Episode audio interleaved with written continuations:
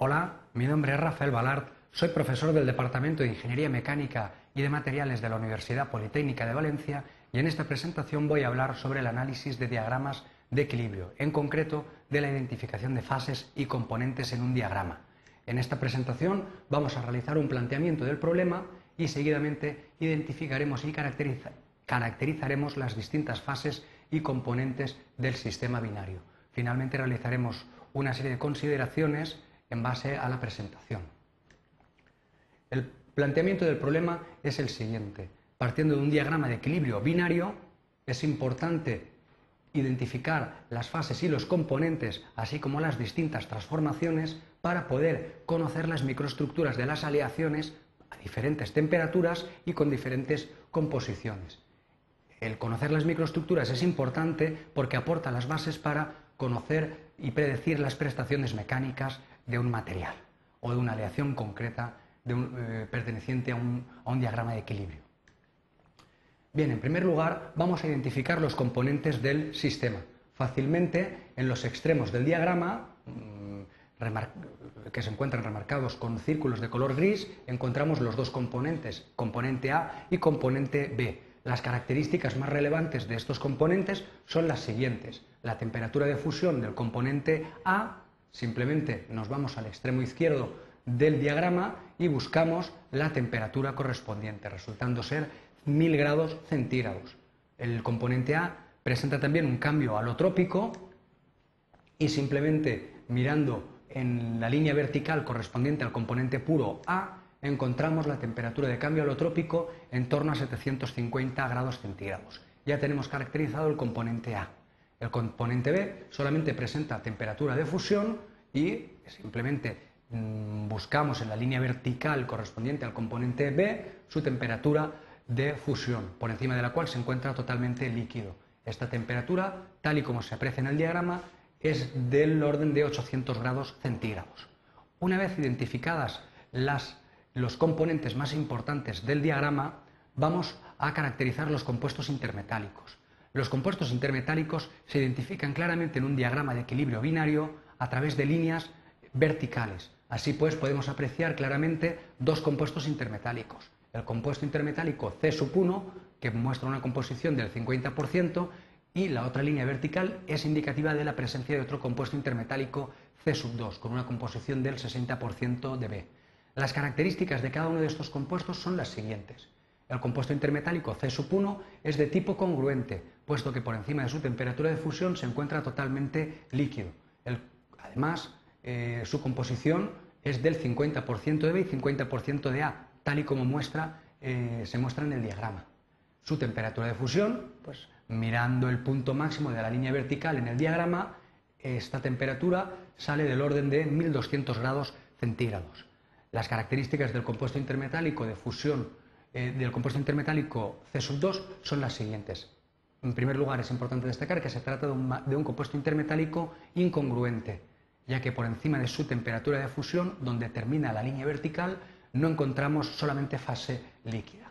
La composición es del 60% de B y 40% de A y su temperatura de fusión, de la misma manera que hemos visto anteriormente, se identifica como el punto máximo de la línea vertical en este caso resulta ser 940 grados centígrados. Bien, una vez vistos los compuestos intermetálicos es importante caracterizar las soluciones sólidas o disoluciones sólidas existentes en el diagrama. Apreciamos claramente dos soluciones sólidas en, en este diagrama binario.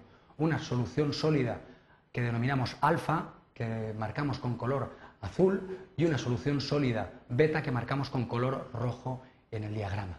Las características de cada una de estas soluciones sólidas son las siguientes. Mm, solución sólida alfa es de tipo terminal, puesto que se encuentra en la zona terminal del diagrama, en concreto cerca del componente A. Como está cerca del componente A, es rica en el componente A y presenta una máxima de solubilidad en componente, presenta una máxima solubilidad en B, la podemos apreciar en el diagrama marcando el punto correspondiente al 30% de B a una temperatura de 800 grados centígrados. Y además es importante resaltar que su campo de existencia se sitúa por encima de 640 grados centígrados. Es decir, no existirá temperatura ambiente esta solución sólida alfa. Las características más importantes de la solución sólida beta son las siguientes. Es también de tipo terminal, se encuentra en el extremo izquierdo del diagrama, en la parte terminal del mismo.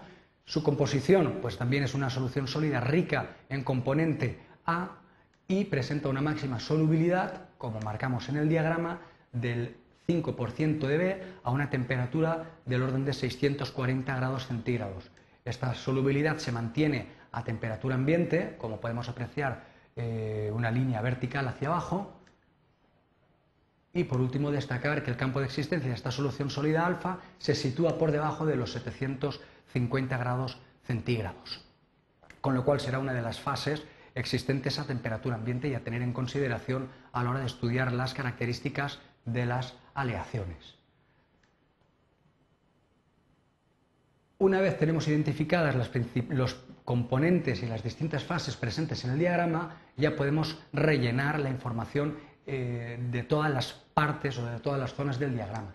Para ello, empezamos con la parte izquierda del diagrama y seleccionamos una zona donde tenemos un líquido, una solución sólida alfa y una zona que en principio no eh, conocemos cuáles son las fases existentes. Pues para saber cuáles son las fases existentes basta con trazar un punto en esta zona.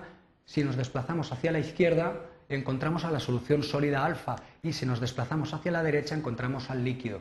En consecuencia, las fases presentes en esta zona intermedia entre la solución sólida y el líquido es precisamente una zona bifásica donde coexisten el líquido y la solución sólida alfa. Teniendo en cuenta este criterio, se puede rellenar el resto de zonas de la parte izquierda del diagrama con las zonas monofásicas y zonas bifásicas. Y de forma idéntica podemos rellenar la parte derecha del diagrama, las fases correspondientes en las zonas monofásicas y las zonas bifásicas, obteniéndose toda la información necesaria eh, para poder llevar a cabo el análisis del diagrama.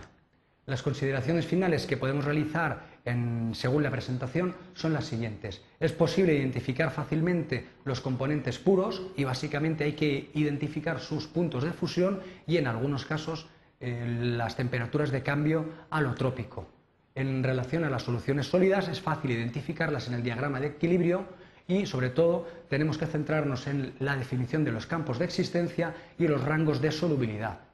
Por último, destacar que también es posible identificar fácilmente los compuestos intermetálicos en estos diagramas, ya que se, eh, se identifican mediante líneas verticales y es interesante aportar información sobre su naturaleza, composición y puntos de fusión. Muchas gracias por su atención.